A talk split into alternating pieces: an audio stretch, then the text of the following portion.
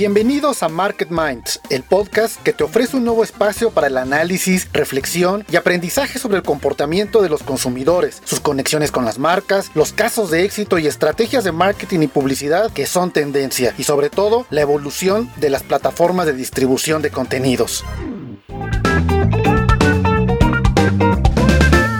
Hola, ¿qué tal? Muy buenas noches.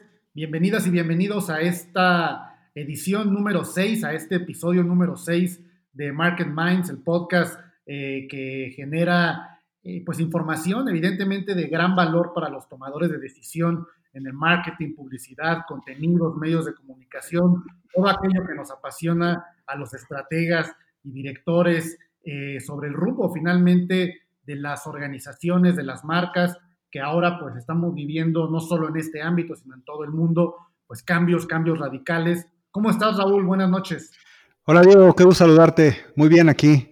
Encerrados todavía, pero pronto espero que ya estemos saliendo de esto. Yo te quiero hacer una pregunta que no tiene nada que ver con el podcast, pero como no te he visto físicamente, ¿tú ya viste a un algún estilista o algún peluquero a domicilio o cómo le están haciendo ahí? No, yo me corto mi pelo solito. tengo mi maquinita y para los tres pelos que tengo no es nada complicado, te lo puedo asegurar. tu esposa, tus hijos, no, ya. Bueno, Emiliano, el más chico, tiene el pelo ya casi en el hombro. Daniel, el más grande, como es Yogi, este. Em, sí, es parte de su. Y, y, no, pues no, la verdad es que hay cosas que se nos han olvidado en esta pandemia, ¿no? De hacer, de salir, de, pero, pero yo creo que cuando regresemos a la realidad vamos a estar muy contentos de poder ir a la peluquería, al centro comercial, de poder sentarnos en un restaurante y pedir al mesero eh, una buena este, eh, cerveza para tomar, no, sé. No sigas, no sigas, no sigas. Estás generando mucha ansiedad. No, te lo preguntaba porque ahorita que grabamos esta edición, desde mi ventana veo al vecino que tiene, este, que está en el jardín y le están haciendo el cabello, le están haciendo el pedicure y todo a Entonces me dio mucha risa y que será el único loco. Pero bueno, vamos a comenzar con esta edición eh, que titulamos además eh, Brand Loving. Eh, estamos atendiendo diversos conceptos, estos anglicismos que además pues funcionan muy bien porque tienen un mayor posicionamiento en la mente de las personas y de los consumidores. Y el brand loving pudiera sonar un poco eh, eh, nuevo, pero la verdad es que es una, una dinámica y una disciplina de mercado, pues que tiene que ver con la filosofía máxima y misma de, generar una conexión con la audiencia. Eh, vamos a tener también como entrevistado a David Díaz, que es el director de, de mercado de consumo en Mercado Libre, y evidentemente vamos a hablar con pues, un representante pues, de una de las compañías que han tenido, pues evidentemente, crecimientos enormes, acelerados. Eh, ya nos contará si es de dos dígitos o tres dígitos, pero evidentemente también hay un, hay un trabajo alrededor de la narrativa de la marca. No sé si pudiste ver tú cómo fueron de las primeras marcas que cambiaron su logotipo de las manos estrechadas a estos codos cruzados. Y pues eh, con él vamos a hablar justamente del tema de brand lobbying, las colaboraciones de Claudio Flores Tomás y de Sebastián Patrón como cada semana. Y para comenzar esta edición, vamos a arrancar justamente con los highlights y algunas noticias interesantes de lo que ha acontecido este día, Raúl. Pues primero las malas noticias, ¿no, Diego? Porque luego hay que dejar las buenas al final y hablando un poco de lo que platicábamos hace dos o tres posts podcast. Justamente allá, ayer Grupo Editorial Notmusa anunció oficialmente que está cerrando tres de los títulos que tiene la empresa, que son, eh, fíjate, es interesante eh, qué títulos están cerrando, porque están cerrando dos títulos juveniles que van dirigidos a, básicamente a los centennials, que son dos revistas pues que llevan muchis, que llevaban muchísimos años en el mercado, que son veintitantos, y, y otra que se llama de 15 a 20. Y, fíjate, eh, Notmusa tiene varios títulos en sus saberes, entre ellos el periódico Record y obviamente TV Notas, que es su, su título más importante, pero el hecho de que estén cerrando dos revistas que van dirigidas a los centennials te habla muy claramente de esto que venimos repitiendo, eh, que es que justamente estos chavos, los centennials, ya no están eh, consumiendo medios tradicionales, ¿no? Y la tercera revista que cierran es una que se llama H para hombres, que, era una revista, pues no sé cómo lo definirías, Diego, porque obviamente no es una revista eh, pornográfica, porque no, no, no es un Playboy o una cosa así, pero sí era una revista para hombres jóvenes con un toque bastante sensual, bastante atrevido en las fotos de sus modelos y todo. Y, yo creo que también este tipo de información, pues la puedes ya conseguir muy, muy fácil en temas de redes sociales, ¿no? Entonces, bueno, cierra tres títulos ya Musa, pues obviamente, eh, seguramente por la crisis, eh, pero pues también porque, como decíamos, es la gota que está derramando el vaso de muchos medios que ya no estaban encontrando realmente eh, un eco en sus audiencias, ¿no? ¿Qué opinas?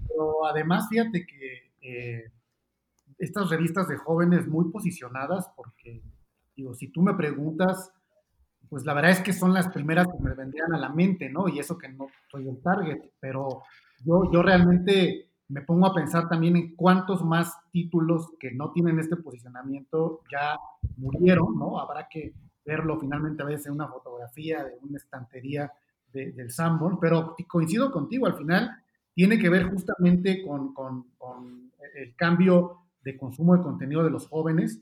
Y esta que mencionas de H, sí, yo, yo la definiría más como un contenido de este concepto eh, que, tiene, que, se puso de moda hace algunos años de, del hombre metrosexual, ¿no? Que es un hombre muy cuidado, que es un hombre muy, muy, muy dado al consejo también de la estética en ese sentido y obviamente con contenido también pues de chicas en ese sentido, pero, pero sí, la verdad es que me impacta porque eh, bueno, TV Notas no creo, que, no creo que muera pronto, debe ser una de las revistas que más venden ejemplares en México. No sé si tú tienes el dato, pero yo recuerdo que cada martes imprimían cerca de un millón de ejemplares.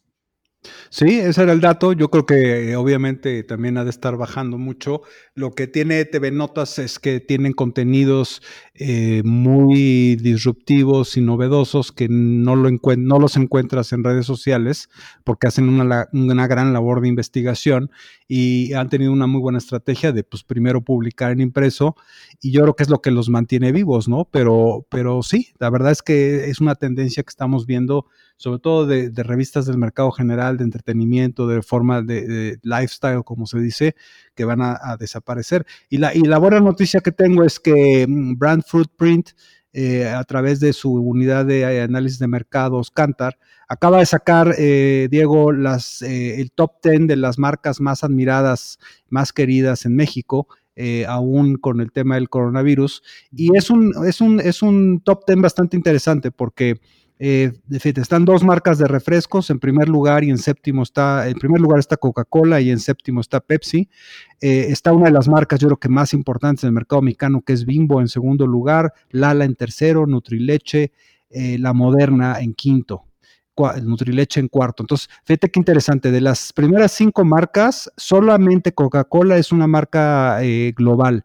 Las siguientes cuatro son totalmente mexicanas, nacionales. Bimbo, Lala, Nutrileche y Pastas La Moderna. Y luego las siguientes eh, cinco marcas, eh, tres son, dos son internacionales y tres son no, perdón, tres son internacionales y dos son nacionales. Está en séptimo lugar Pepsi, en noveno lugar Nescafé, en décimo lugar Nor, que es de, de nuestros amigos Unilever, pero en sexto y octavo está Alpura y La Costeña. Entonces, eh, haciendo la, cuenta, tenemos seis marcas mexicanas, 100% mexicanas y cuatro internacionales. Y yo creo que esto habla mucho de, el buen trabajo que han hecho estas marcas, Bimbo, Lala, Nutrileche, La Moderna, Alpura, La Costeña, en, un posicionamiento muy sólido, eh, pues con, en una competencia global, sin lugar a dudas, y, tener seis marcas de las diez que son 100% mexicanas, creo que es un caso de éxito.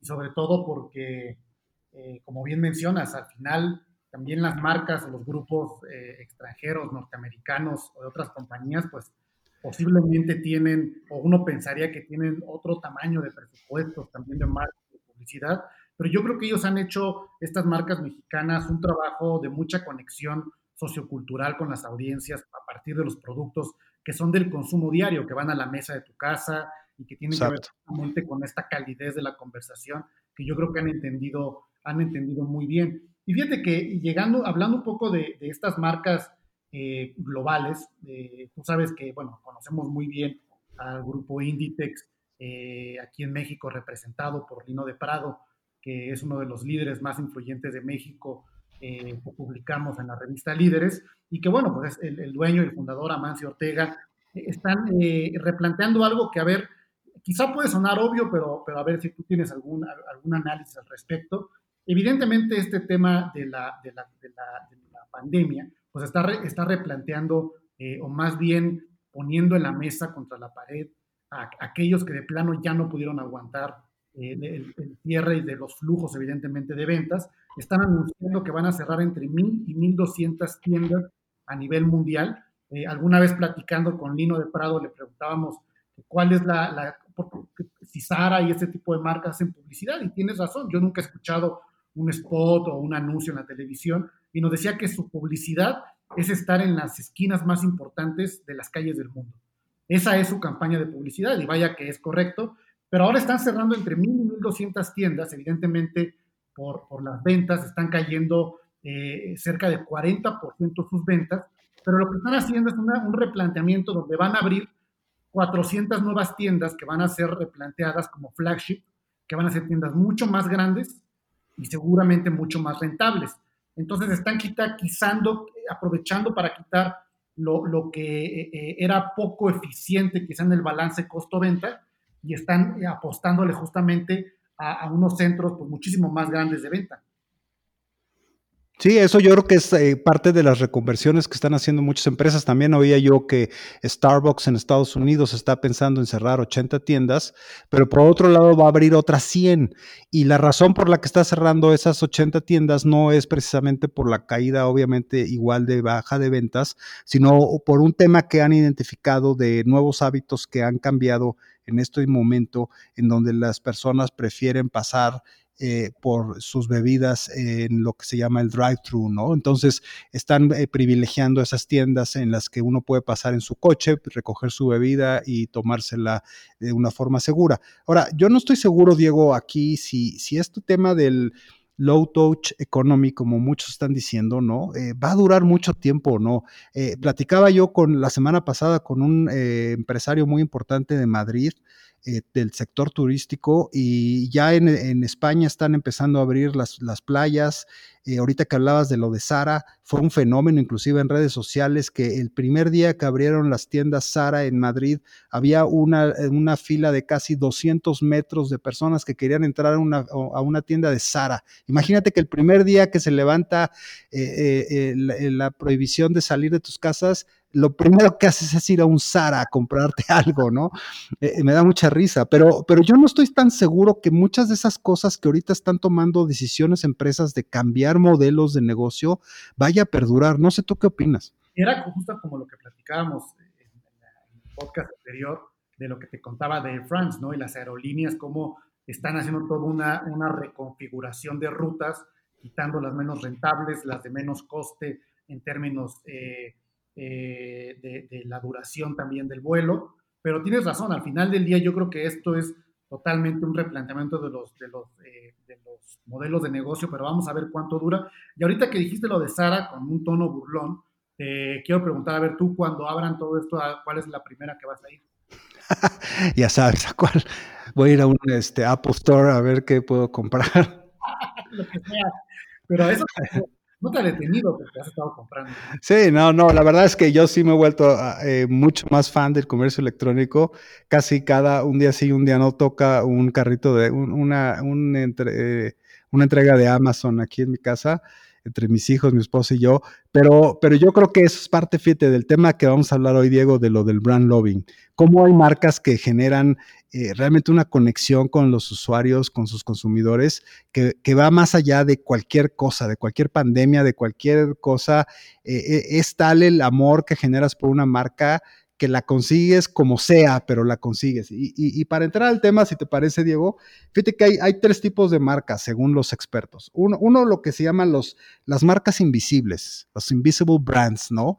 Esas marcas que se venden mucho, que la gente compra pero que jamás se enteran qué marca es. O sea, que, las compran porque son un producto necesario, que, lo, que lo usan en, el, en, su día a día de forma regular, pero que si no encuentran una marca, compran la, la, la, que sea porque les da lo mismo. Están las marcas que se llaman las marcas del top de todos los días, que si bien hay una cierta preferencia, y si te fijas realmente en la marca, finalmente tampoco es algo que, dejes de comprar porque no compraste o porque no encontraste tu marca preferida. Y está el tema de, los, de las love brands, esas marcas que, que realmente buscas porque son esa marca y que solo estás dispuesto a comprar esa marca porque realmente las amas. Y ahí obviamente hay toda una teoría y la primera pregunta que te quiero hacer es, Dame un, a ver, dame tú un ejemplo de cada una de ellas. O sea, ¿cuál, es una marca que a ti en lo personal te da lo mismo cuál uses? ¿Cuál es una, una marca que uses todos los días y tengas ciertas preferencias? ¿Y cuál sería una marca que adoras y que si no la encuentras prefieres no consumir ese producto? Híjole, a ver, pues mira, yo sé que a lo mejor es un producto que entraría en otro debate, pero por ejemplo, eh, como... Em, por ejemplo, la gasolina, ¿no? Ahora que en México hay muchas marcas ya de gasolina, en donde sí hay un debate por el precio, evidentemente la toma de decisión para muchas personas también tiene que ver con la experiencia de servicio hoy en las diferentes cadenas. A mí honestamente me da igual, lo mismo, cuál sea en ese sentido. Lo importante es el combustible, porque además pienso que es el mismo y no me interesa si es Shell o Texaco o, o eso o Pemex. Eso para mí podría ser una invisible brand en términos de que no, no, no es algo en lo que yo pienso a la hora de, cargar combustible en el auto. En el caso, por ejemplo, y, voy a dejarla de medio porque estoy pensando, pero por ejemplo, en el caso de las low brands, fíjate que ahorita justamente aquí frente a mí tengo uno, dos, tres, cuatro lentes para oftálmicos, cuatro lentes para ver, de esta marca Ben Frank mexicana, que seguramente es una marca eh, que comenzó También tengo lentes de ellos. Y comenzó en el punto com con una oferta de negocio totalmente basada justamente en la compra en línea. Después se capitalizaron y abrieron puntos de venta. Hoy deben de tener, no sé, 20 o 30 tiendas, pero son tiendas que tú cuando vas están llenas y cuando hay descuentos, ahí la gente no puede entrar. Y yo, por ejemplo, ya tienen mi graduación, me encantan sus modelos, me parece que es un precio eh, básico, fundamental, es decir, te cuestan unos lentes alrededor de 1.800 pesos y no es comercial para Ben Frank.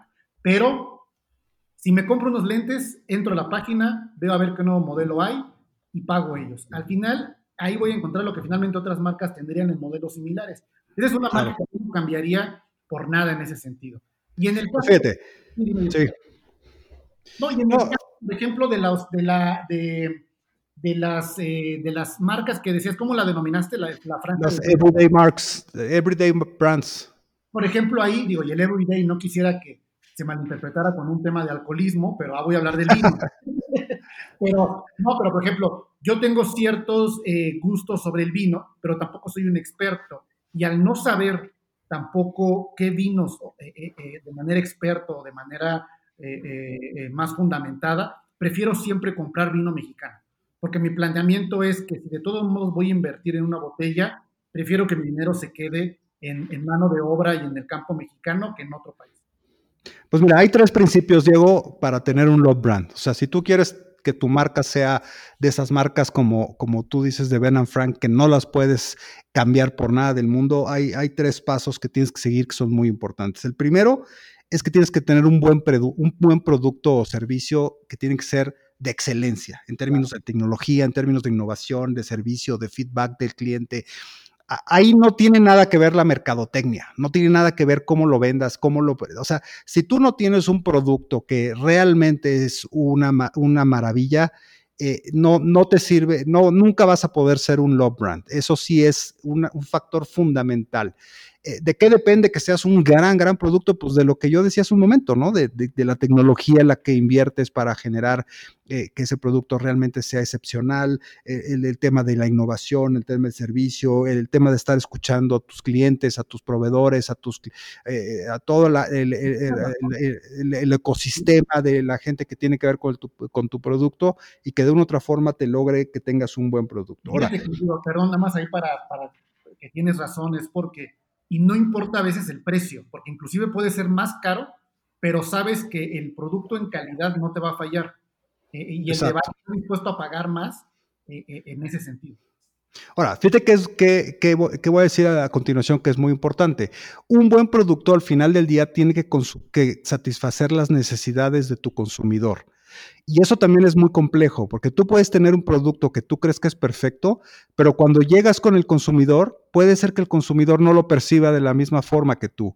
Y puede ser que lo que le estás ofreciendo no es lo que le gusta. Y entonces ahí eh, ya entra un poco más los temas de mercadotecnia, de estudios de mercado, de feedback de, los, de, tus, de, tus audiencias, de tus eh, consumidores, en donde realmente tienes que ir moldeando tu producto a que realmente sea lo que, lo que, lo que el consumidor eh, eh, realmente le gusta. Y ahí es donde entramos en, los, en el tema este de everyday brands, ¿no? Este, cuando el cliente está totalmente satisfecho con tu producto, no le pone ningún pero, le gusta, eh, le, es realmente muy útil o, le gusta pues, el aroma, el sabor o lo que sea que estés vendiendo, estás logrando esa conjunción y, y tienes ahí un buen producto, seguramente con muy buenas ventas, porque logras que la gente lo vea, las personas lo vean como algo de su día a día, que usan diario, que está perfectamente integrado en sus vidas, que es parte de su ecosistema, en lo que sea, y, ahí pues es un gran éxito.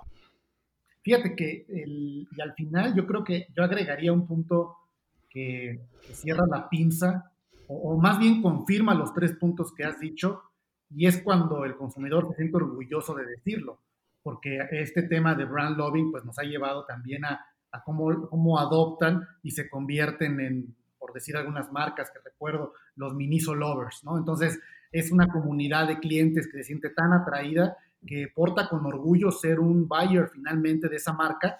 Ya cuando llegas a esa categoría de adopción dentro de la cultura y la identidad del consumidor, para ser orgulloso, salir y gritarlo, independientemente de que le pregunten sobre su producto, yo creo que ahí tienes una fórmula ganadora. Pero, ¿qué te parece si vamos a continuar con este No, espérate, me falta un, el último ah, concepto. Eh, ¿Cómo logras que tu, tu brand sea realmente brutalmente, y cómo logras el brand loving de una marca?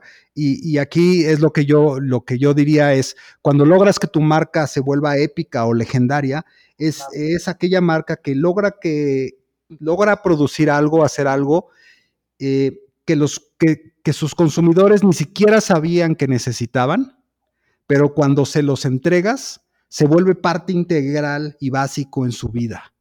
Y, eso yo creo que es cuando logras ese brand loving que tú eh, eh, decías hace rato con, lo que tienes con Ben Frank o yo con Apple o la gente que le gusta eh, la, la Coca-Cola, por ejemplo, que está en una de las marcas. O sea, cuando tú logras inventar algo que nadie se imaginaba que necesitaba pero cuando se los das dices, wow, o sea, como nunca había pensado que necesitaba esto. Y además se vuelve parte integral de su vida o cambia inclusive. Yo creo que hay marcas como, como Facebook, como Apple mismo, como Coca-Cola hace 100 años que, nació, que realmente cambió la vida de muchas personas y que se convirtió parte de la cultura de esas personas. Esa es la única posibilidad en la que tienes de generar realmente un brand loving profundo y permanente. No sé qué opinas me encanta este tema y fíjate, ahorita que dices eso, por ejemplo, pienso en esta marca que a lo mejor son como de las invisible brands, pero tiene el everyday brand. No sé, es un complejo importante, pero por ejemplo 3M, esta compañía de productos eh, plásticos, químicos, de muchas cosas, pues tiene el post-it, por ejemplo, ¿no? El post-it es algo que todos entendemos como post-it, y a lo mejor la marca post-it, pues sí entra en el everyday brand, eh, y, y, es parte de algo que alguien inventó, y que en muchas eh, día a día laboral no te imaginas tú una vida sin post-its porque de pronto es necesario, pero eso no existía antes. Exacto, sí. Eso es lo que hace una, una, marca legendaria o épica. Oye, a mí no me preguntaste cuál es, te di una pista al principio, este, cuál es el primer establecimiento al que voy a ir cuando, Ah, sí, cierto, ¿cuál? A la, estética, a cortarme el cabello. ¿Y, tu, estética es este Invisible Brand? vamos, a, continuar con la colaboración de Claudio Flores, que nos hace igual su reflexión sobre brand lobbying. Y regresando de esta colaboración, vamos a la entrevista con David Díaz de Mercado Libre para hablar justamente cómo esta marca ha fortalecido sus lazos eh, del lobbying finalmente con sus consumidores. Regresamos. Pues vamos con Claudio. Hola, ¿qué tal? Yo soy Claudio Flores Tomás y esto es Insights y Tendencias para Market Minds. Hoy les voy a hablar acerca de los brand lovers. Las marcas necesitan consumidores fieles que hablen bien de ellas, que recomienden sus productos y por eso necesitan esto que llamamos los mercadólogos, brand lovers, amantes de las marcas. Los brand lovers son clientes que siempre eligen a la misma marca en el momento de comprar un producto de una categoría concreta. Son usuarios emocionalmente vinculados con esa marca. Marcas como Apple, Star Wars o Mini Cooper son ejemplos de marcas que cultivan una estrategia de brand lovers. En definitiva, los brand lovers son los mejores embajadores digitales de tu marca porque sienten amor por ella. La clave de las love brands está en el engagement que se genera entre los consumidores y las marcas. Para lograrlo es sumamente importante tener una estrategia digital adecuada. Pero, ¿qué es el engagement? Es una vinculación emocional estable entre la marca y sus consumidores. Y recuerdo por ahí una frase de Gerald Saltman y de Lindsay Saltman en su libro de Marketing Metaforia, que decía que en general la industria publicitaria enfatiza mucho el número de personas que se exponen a un anuncio durante un periodo, porque no es, nosotros los mercadólogos podemos medir ese número de forma rápida y confiable, pero la industria le presta menos atención a la medición más importante pero difícil, si un estímulo publicitario genera engagement en quienes lo ven y si tiene un impacto emocional duradero, que es finalmente el propósito más importante del anuncio o de la publicidad. El corazón del engagement es encender una mente, se trata de un proceso subconsciente en el que los consumidores combinan los mensajes de los anuncios con sus propias asociaciones, símbolos y metáforas para hacer a la marca más relevante en términos personales. Esta es la definición que da Joe Plummer del Advertising Research Foundation. Entonces, en este contexto, la relación la relación entre la marca y el consumidor o la consumidora es el nuevo paradigma. Para ello, se necesita estimular la conversación entre la marca y el target, generar una combinación poderosa entre la idea de marca, el mensaje específico para esa audiencia o target y el contexto del mensaje o consumidor. Y el tercer elemento es vincularse con elementos como preferencia de marca, lealtad de marca y embajadores de marca. Este, este modelo también usualmente propone clasificar a los usuarios según su nivel de vinculación o engagement con la marca. Entonces, yendo de lo menos vinculante a lo más vinculante estarían primero los detractores o rechazadores de la marca, que son personas que, como su nombre lo dicen, pues eh, no tienen una vinculación e incluso más bien rechazan eh, tener cualquier contacto con esa marca o consumir o usar esa marca. Después, el segundo nivel de, vinculación son los usuarios pasivos, es decir, nosotros eh, compramos marcas que de repente están ahí en el medio ambiente, pero que no significan nada especial para nosotros, no tenemos una vinculación emocional, quizás solamente una vinculación utilitaria. Y finalmente, los brand lovers, que son embajadores de marca, promotores, defensores de la marca, que incluso la recomiendan boca a boca activando estrategias de word of mouth. De acuerdo con la agencia argentina Clepsidra, los tipos de marca también corresponden con esta misma relación. Están las invisible brands, aquellas marcas que ni sabemos que existen, a pesar de que se encuentran a nuestro alrededor, no les prestamos atención y no las conocemos y tampoco nos interesan. El segundo nivel son las everyday brands, esas marcas que se encuentran cerca de nosotros, son parte de nuestras vidas desde hace ya tiempo, confiamos en ellas, pero no tenemos una gran conexión emocional, están simplemente presentes en nuestra cotidianidad. Y finalmente las love brands, que son aquellas marcas que han logrado atraparnos, ya sea porque nos gusta su imagen, lo que nos ofrecen o los beneficios que nos otorgan. Son marcas que nos hacen sentir bien, además de, de consumirlas, las mostramos orgullosamente y podemos convertirnos en embajadores de marca o brand ambassadors solo por convicción. De esta forma, una love brand es eh, la clave está en su relación con el consumidor. Las Love Brands son marcas que ponen a sus clientes como el punto crucial de su estrategia de marketing y esto se logra dándole al consumidor lo que él quiere y no lo que la empresa o la marca quiere que le compren ofrecer experiencias, vivencias, sensaciones nuevas. En este sentido, la marca debe hacer sentir emociones a sus clientes para que se genere una conexión entre ambos. Los clientes deben enamorarse de la marca. Y la agencia Inbound Cycle, de, es una agencia catalana, eh, nos da eh, cinco recomendaciones de cómo convertir a nuestros clientes en fans o en brand lovers de nuestra marca. El primer punto es cuidar a nuestros clientes, ofrecer un buen servicio. El trato y la atención son fundamentales para que nuestros clientes sientan que tomamos en consideración sus peticiones, sus deseos, sus necesidades. El segundo punto es emocionar a nuestros clientes, utilizar los recursos que nos da el marketing digital, por ejemplo, con contenidos que emocionen y que respondan a las necesidades de los clientes en el momento adecuado. Esos son los elementos que más fidelizan.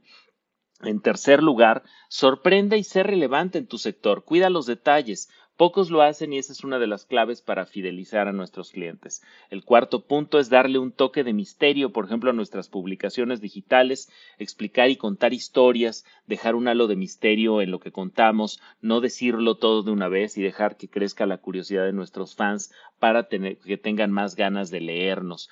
Y finalmente el quinto punto, fomentar el compartir antes que el comprar. Si de verdad quieres que en tu comunidad eh, haya embajadores de marca, enamóralos con tus contenidos, incluso con tus productos, con tu empaque, con la forma de presentarlos, dales un plus, pero no te enfoques necesariamente en ser muy hard selling, en ser muy vendedor en este tipo de comunicación. Y ya para cerrar, fíjense que nosotros en Lexia hemos encontrado que los brand lovers, además de tener una relación estrecha y emocional con las marcas, encontramos 12 síntomas que hacen, eh, que muestran que tienes una marca a la que amas en este nivel y por lo tanto tienes, eres un brand lover de alguna marca. Yo lo que he encontrado en mi experiencia es que todos y todas tenemos una una marca a la que amamos y somos brand lovers de alguna marca al menos. Entonces, el primer síntoma es que la damos como regalo el segundo es que pagamos más por usar o consumir esa marca. Eh, no importa que sea un poco más cara porque la queremos. Tercero, esperarla si no la encuentro hasta que haya. Oye, no está mi marca favorita, no, me espero hasta que llegue, que se vuelva a surtir. El cuarto, justo por esto, acumular o tener de más, hacer stocking, digamos, hacer, eh, digamos, una, un almacenamiento de, de, esa, de los productos de esa marca. El quinto es probar todas sus extensiones de línea. El sexto es desplazarme a buscarla. Si no la encuentro en un punto de venta, soy capaz de salir de ese punto de venta, irme a otro para encontrar mi marca amada. El séptimo es hacer promoción entre mis conocidos, por ejemplo, enviarles noticias, videos, spots, su página de internet, etcétera. El octavo, que ya me parece, sí, una forma de locura temporal, echarme la culpa si falla la marca o ser comprensivo o comprensiva con sus errores. El noveno síntoma es enojarme si hay piratería de la marca que amo. El décimo es apartar incluso un porcentaje de mi sueldo para consumir mi marca. El onceavo es visitar su página de Internet o buscarla en Internet. Y finalmente el último punto es ser egoísta y cuidarla como un tesoro. Fíjense todo lo que somos capaces de hacer por una marca que amamos. Hay que buscar que nuestras marcas con el marketing, con el marketing digital, sean marcas amadas y buscar convertir a nuestros consumidores, audiencias en brand lovers de nuestra marca.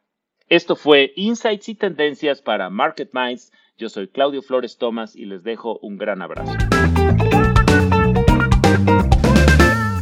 Bueno, pues eh, siempre las colaboraciones de Claudio nos ponen a pensar en la importancia también de los conceptos, Raúl. A veces creo que somos eh, eh, muy empíricos, muy prácticos y, la parte teórica también de entender los fenómenos de mercado es importante empaquetarla en su descripción y dimensión. Y para continuar con nuestro episodio número 6 de Market Minds, tenemos a, a, un invitado muy especial, porque además es una marca que queremos mucho y que al final del día pues, ha demostrado una potencia en el mercado muy importante. Se trata de David Díaz, que es el director de consumo masivo eh, de Mercado Libre. Él trabaja en Mercado Libre desde 2016 y bueno, es un profesional del marketing con más de 10 años de experiencia eh, ayudando a compañías internacionales a crear marcas y administrar programas de generación de demanda.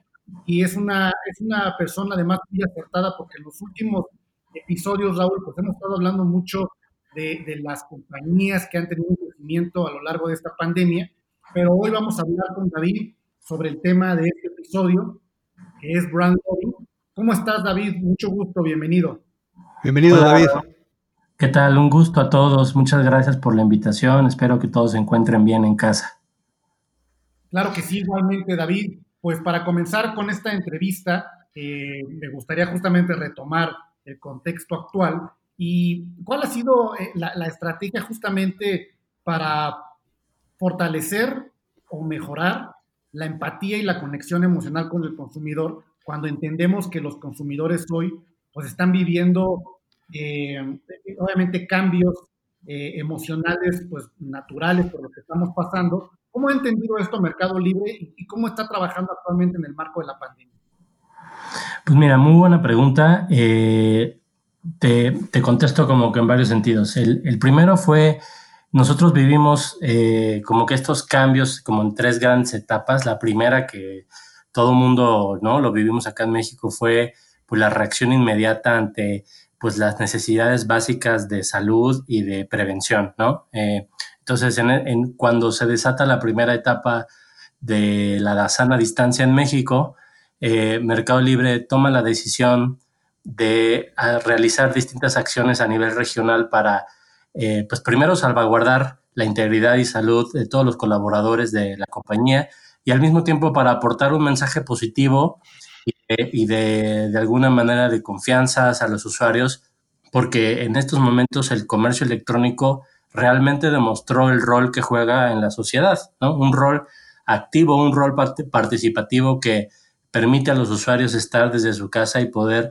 allegarse de los bienes eh, de consumo de primera necesidad. Entonces, lanzamos una campaña que le llamamos Codo a Codo y realizamos un movimiento, la verdad es que bastante icónico e histórico eh, de entrada en el logotipo de Mercado Libre, porque como ustedes sabrán, nuestro logotipo pues tiene dos manos, ¿no? Dándose la mano, ¿no? Cerrando un negocio que simboliza pues esa unión y, simboliza pues eh, eh, ese, el comercio, ¿no?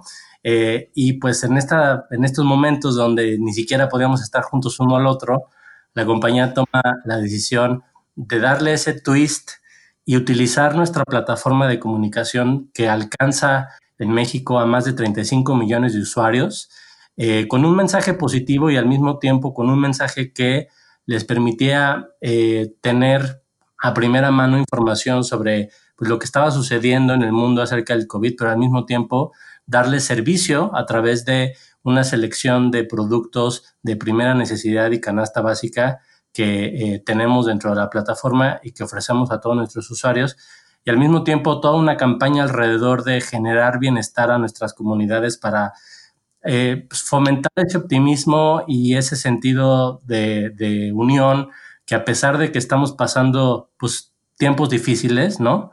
Eh, las cosas van a mejorar y entonces lanzamos, ah, hicimos un cambio en nuestro eslogan de, de comunicación o nuestro tono de comunicación más enfocado en eh, ¿no? Como en vez de, en vez de decir como de hombro a hombro, como codo a codo junto hasta que llegue lo mejor, ¿no? Y hasta que llegue lo mejor para nosotros implica que no solo comunicamos una parte funcional de nuestro servicio, que es un servicio de, comercio electrónico, que es comprar en línea y que te llegue un paquete a tu casa, sino también un mensaje de esperanza para todas las personas que estamos eh, pues, en casa, encerrados, tratando de, guardar esta sana distancia, pues para salir adelante como, como economía, como país y obviamente como compañía, haciendo lo propio para poder eh, darle a nuestros usuarios este mensaje de que las cosas van a mejorar y que estamos ahí para ofrecerles ese servicio cálido y esa experiencia de compra a través de la plataforma. Yo creo que una de las características que hace una empresa ganadora es esa capacidad de moverse rápido, de entender lo que está sucediendo y actuar en consecuencia. Y, en, ese sentido, David, y hablando del brand loving, eh, en los últimos meses hemos visto eh, a Mercado Libre conectando con, con, frentes muy interesantes de las audiencias, sobre todo los jóvenes, como los temas de moda sin género o productos sustentables, que yo imagino que son tendencias que ustedes mismos han identificado en sus audiencias. Eh, y, cómo es que han adaptado estas, estos cambios este, y cómo es que se han dado cuenta de que los jóvenes, sobre todo, están en estos temas y, ustedes han salido con productos pues que de una otra vez, de una otra forma generan engagement con ellos.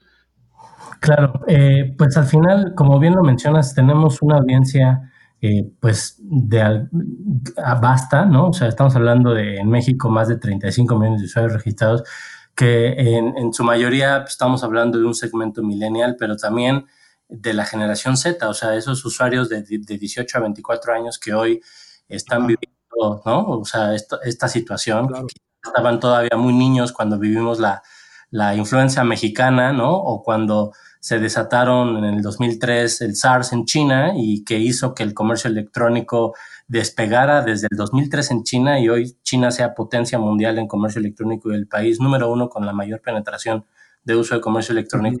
Pues a través de la información, a través de la data, nosotros a través de todas las... Nosotros recibimos eh, en promedio en el portal más de 10 millones de visitas al día en México y eso implica que tenemos acceso a información sobre tendencias, sobre búsquedas, sobre uso. Tan solo para darles un dato a nivel regional, registramos más de 363 búsquedas por segundo. Y eso implica que de alguna manera capitalizamos la información para poder entender las tendencias y necesidades de los usuarios. Ahora bien, como, como bien comentas, pues el segmento de, de población joven y más en esta situación donde prácticamente ven mucho más la pantalla del celular que la televisión o cualquier otro medio este, tradicional.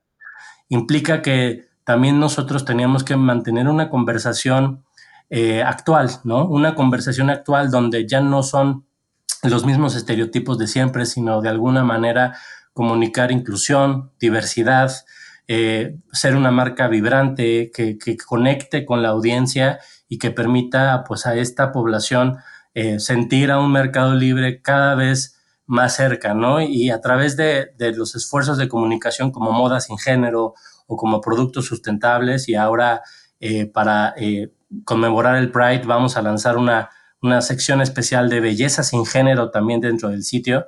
Eso implica que pues estamos tratando de, de, mostrar que no hay solo una forma de ser, ¿no? Y que tampoco nuestros usuarios se sientan eh, incómodos en buscar cualquier tipo de producto en la plataforma para satisfacer cualquier estilo de vida. Pueden encontrar millones de productos en la plataforma y al final eh, llenar ese estilo de vida o seguir ese estilo de vida que deseen. Y en el caso de, hablamos del, sentido de pertenencia, obviamente ahorita eh, tú nos estás planteando evidentemente un, un, data science muy importante que te permite predecir evidentemente los gustos, entenderlos. Eh, sin embargo, eh, a veces es un poco quizá más romántico pensar que el sentido de pertenencia con un producto tiene más eh, virtudes finalmente, porque también es algo que se ha perdido en estas generaciones, ¿no? La tangibilización, lo vemos precisamente con tanta información en el mundo digital, y hoy de hecho tenemos, alguna vez hablamos de una frase que hoy digital es lo normal y lo físico es lo novedoso, ¿no? En el caso, por ejemplo, de un libro. Y en ese sentido, ¿cómo un servicio como Mercado Libre construye pertenencia? ¿Cómo, cómo está estableciendo estos lazos también de, recurrencia de los consumidores a partir de qué elementos? Cuando nace Mercado Libre, y es una historia, la verdad es que me gusta mucho contarla porque muestra esta evolución que, que esta empresa vibrante como es Mercado Libre ha tenido pues nace en, en 1999 como un sitio de subastas, ¿no? Eh, y de hecho, anecdóticamente, el primer artículo que se transacciona en el sitio fue un, set de palos de golf usados, ¿no? Y el primer artículo que se transaccionó en 1999. Al día de hoy, somos el sitio de retail líder de, de, comercio electrónico de México y América Latina y que hoy el más del 98% de los productos que ofrecemos en la plataforma son artículos nuevos implica que hemos evolucionado y hemos cambiado pues radicalmente, ¿no? Entonces, si bien somos un servicio que ha logrado evolucionar a, lo largo del tiempo y hemos sido protagonistas del desarrollo del comercio electrónico en la región y pioneros en la región de, conectar a la sociedad a través de la tecnología, para nosotros eh, era muy importante empezar de alguna manera a controlar más tramos de la experiencia de compra para ofrecerle una mejor experiencia de compra al usuario final, porque el momento de la verdad es el momento en el que recibes un paquete. Hicimos un estudio hace poco, eh, un focus group donde preguntábamos a las personas cómo, cómo qué emoción te evoca eh, recibir un paquete en tu casa, ¿no? Y la mayoría de las personas emocionalmente contaban que era que se conectaban a la emoción cuando eh, éramos niños y que llegaban los Reyes Magos, ¿no? Esa mañana que te despertabas corriendo al árbol para ver qué te había llegado a tu casa, conecta con la emoción cuando te compras algo en internet y que llegas a tu casa y que ves esa caja ahí lista para ti y que vas y la abres con mucho gusto, conecta esa emoción, ese espíritu de esa sensación de alegría, ¿no? Entonces, para nosotros, y llevar esa emoción de alegría y, a través de un paquete que simboliza, pues ya sea un regalo propio, un regalo para alguien más, una necesidad de tener X producto para cualquier estilo de vida, implicaba mejorar esa experiencia de compra. Y desde hace dos años invertimos más de 100 millones de dólares en tener centros de distribución con 130 mil metros cuadrados de almacenamiento para poder recibir los productos de todos nuestros millones de vendedores que hoy viven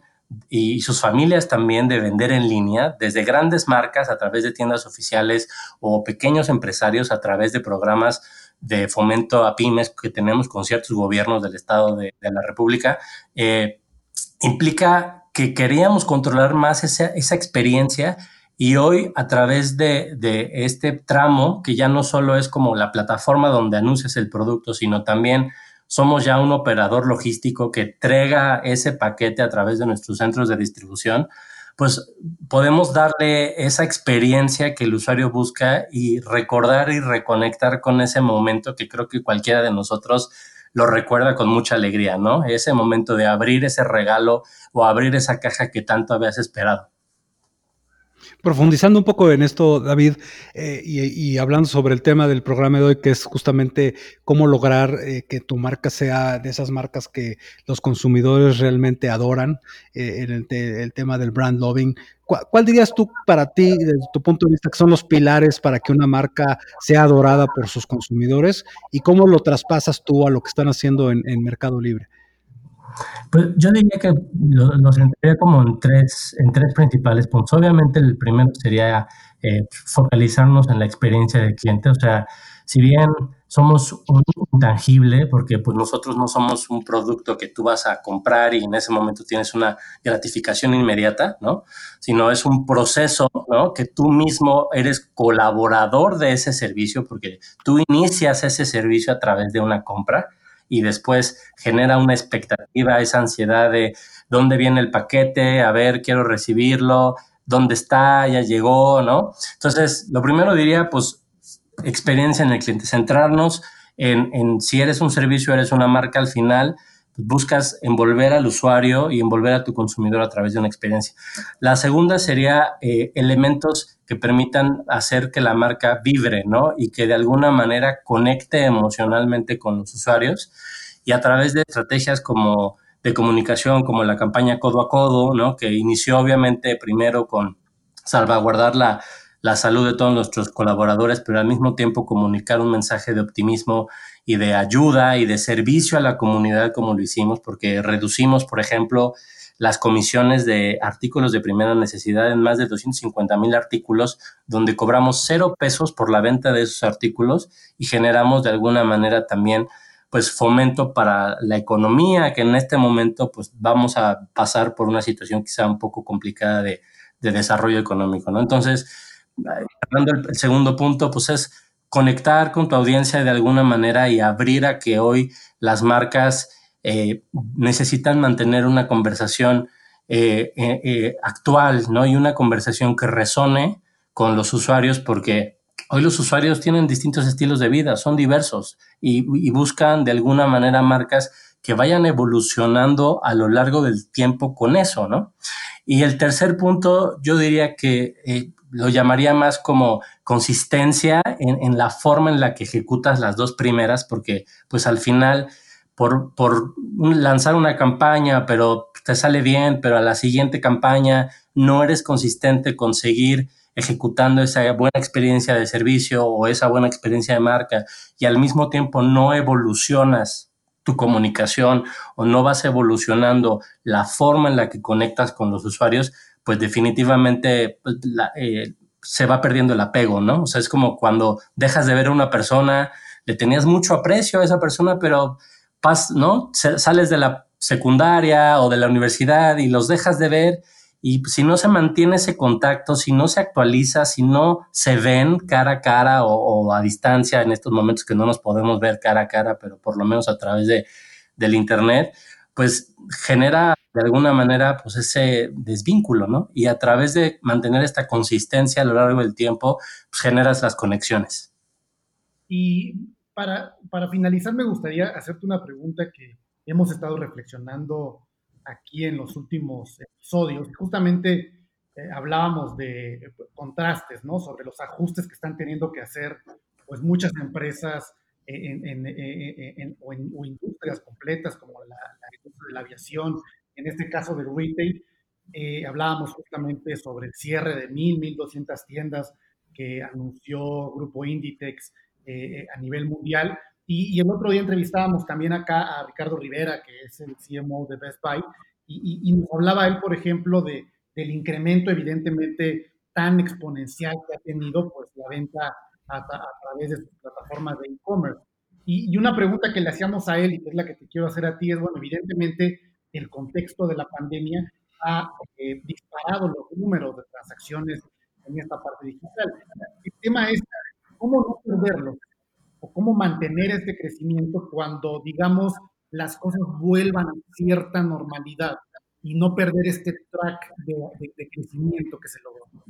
Claro, yo creo que eh, ahí es, es, un punto sumamente relevante porque, por ejemplo, para darles un dato, en, en, toda la región hemos alcanzado a, durante lo que va de este, bueno, en el primer eh, trimestre, ¿no? Una, y una última parte de, de abril, logramos más de 11 millones de nuevos compradores en toda la región. O sea que por primera vez entraron al mercado libre 11 millones de personas a realizar alguna transacción.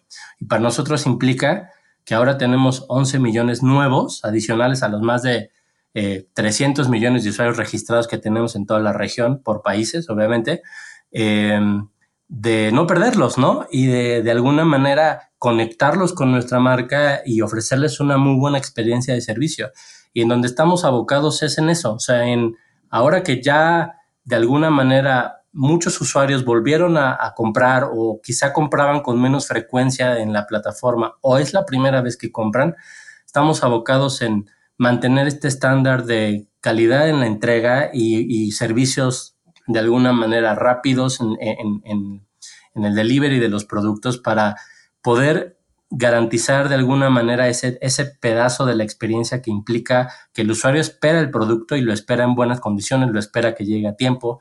Al mismo tiempo también estamos tratando de abarcar nuevas categorías como la de consumo masivo, ¿no? que, en, que en, este, eh, en este periodo de pandemia cobró relevancia, crecimos a tres dígitos altos y en algún momento llegamos a representar más del 9% de las transacciones de todo Mercado Libre en México en algunas de las semanas más importantes de la, de la pandemia. Entonces, implica que ya el usuario se dio cuenta que ahora parte de sus compras las va a migrar al mundo online o perdió el miedo quizá a comprar en línea porque se vio forzado a pedir algo por internet, a, a, descargar alguna app como la nuestra, que recibe más de 100 millones de descargas en toda la región, para de alguna manera abastecer esas necesidades, ya sea de, de alimentación, de bienestar, de comodidad, de juego, ¿no? Cualquier estilo de vida que, o cualquier necesidad que se requiera.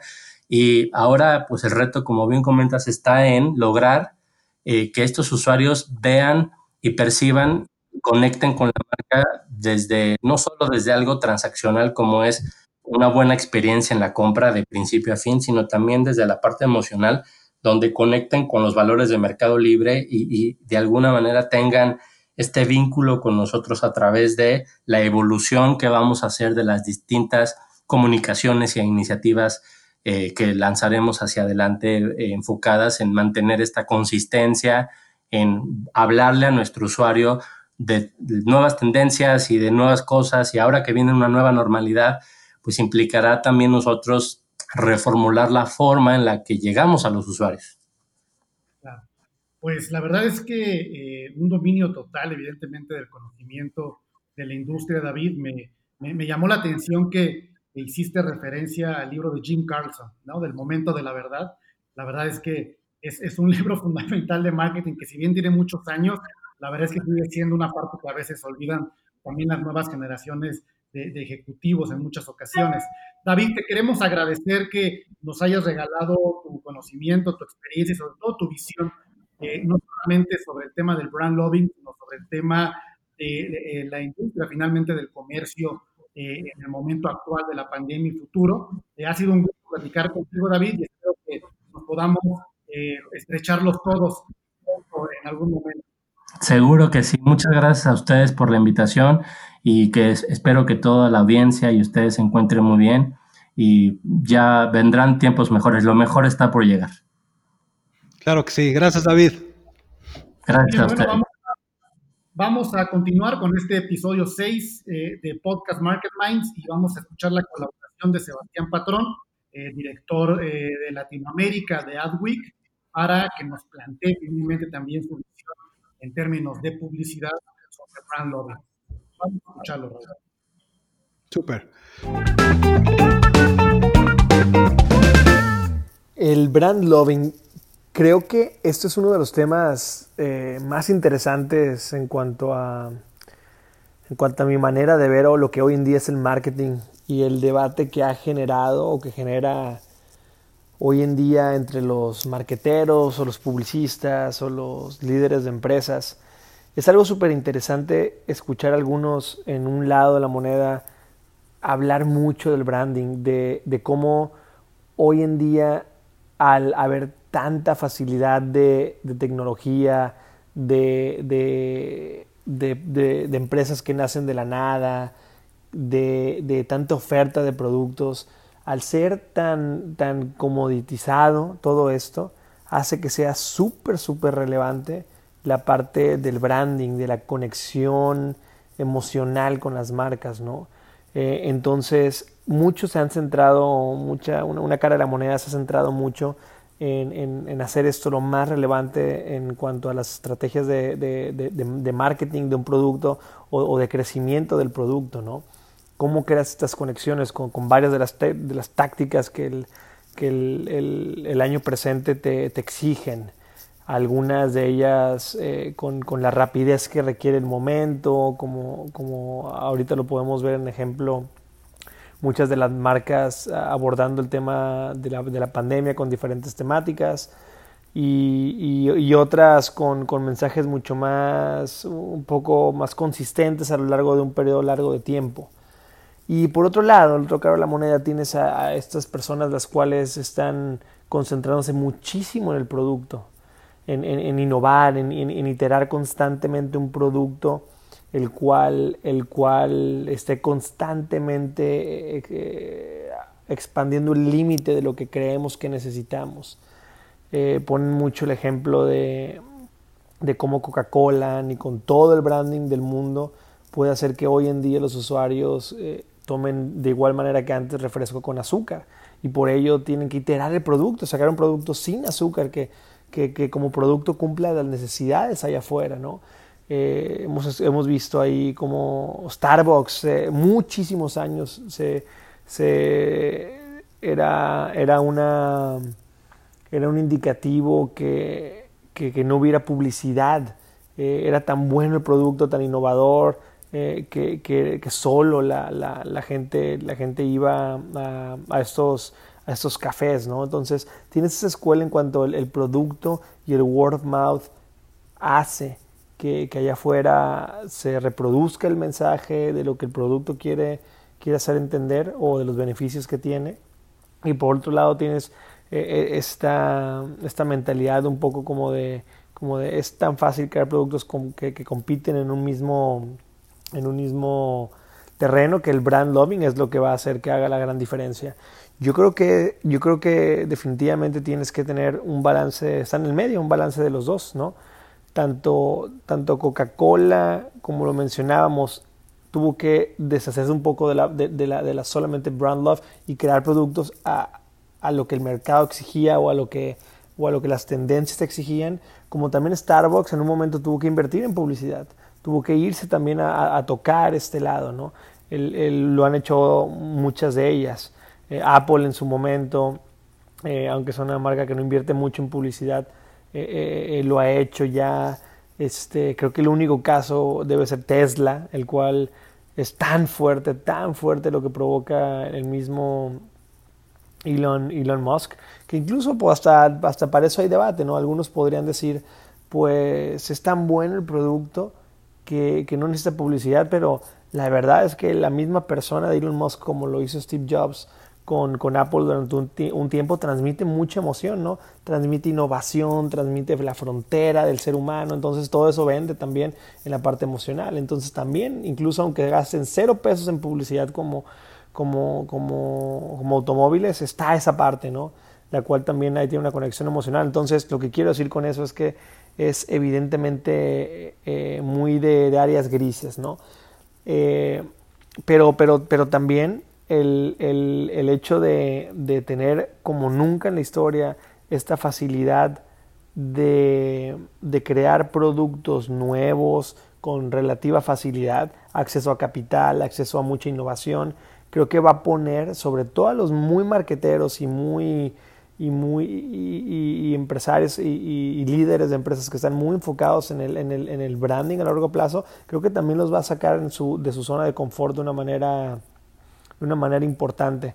Pero, pero en realidad creo que las dos son igual, igual de importantes y creo que algunas empresas pueden flaquear en alguna o flaquear en la otra y creo que definitivamente tienen que, aunque se auto deben de conocer y saber cuál es su fortaleza, meterle un poco de valor o mucho valor más bien a la otra parte para balancearla de una manera correcta. Pues no cabe duda, Diego, que esto del brand loving y de lograr de tener una marca legendaria o épica, pues es como el nirvana de cualquier eh, mercadólogo, ¿no? O sea, si logras eso, eh, ya estás del otro lado. Y, a mí me da risa y quedamos que vamos a hacer un podcast después eh, de eso, porque también, em, no sé, nos ha pasado, lo hemos comentado muchas veces, cuando tienes contacto, cuando tienes interacción con estas marcas que se han vuelto realmente legendarias, también hasta las marcas son diferentes, ¿no? Sus ejecutivos, cómo piensan, la forma en la que te tratan. Eh, digo, no sé si hay cierta soberbia, pero, pero al final del día, pues saben lo que vale su marca y, muchas veces también la cuidan muchísimo más, ¿no? Por, por ese, justo ese valor que tiene la marca frente a los consumidores. Pero finalmente, pues es un, es un, es algo pues, a lo que todos queremos llegar, ¿no? A tener una marca legendaria, una marca que realmente esté, en la mente de los consumidores como algo a lo que realmente aman. Y también eh, es también en temas de la vida ejecutiva, el deseo, ¿no? Para muchas personas que están dedicadas a los negocios y al marketing, de trabajar también en esas marcas. Yo recuerdo una experiencia hace muchos años con un director de mercadotecnia de, de, la marca de vehículos de lujo, que es una estrella su logotipo, y me acuerdo que defendía siempre tan, tan duro la posición eh, eh, eh, de la presencia de marca en todas las acciones. Tengo la estrella tatuada en la frente, ¿no? Entonces es justamente esta defensa que, que, que, implica justamente este brand lobbying también en la parte corporativa. Pues bueno, se nos acabó el episodio, Raúl. Eh, estamos ya eh, eh, terminando este sexto episodio, ya vamos a cumplir, pues vamos por la séptima semana y justamente todo esto lo hemos estado preparando y grabando a distancia en nuestro acompañamiento sobre en este momento de la, de la cuarentena. Y pues bueno, despedir a, a nuestro público, a nuestra audiencia y agradecerte a ti, Raúl, una vez más por compartir este espacio. Nos vemos el próximo miércoles eh, en punto de las 10 de la noche pueden comenzar ya a descargar en Spotify y en las eh, plataformas de, distribución de podcast eh, Market Minds. Hasta luego. Nos vemos. Gracias.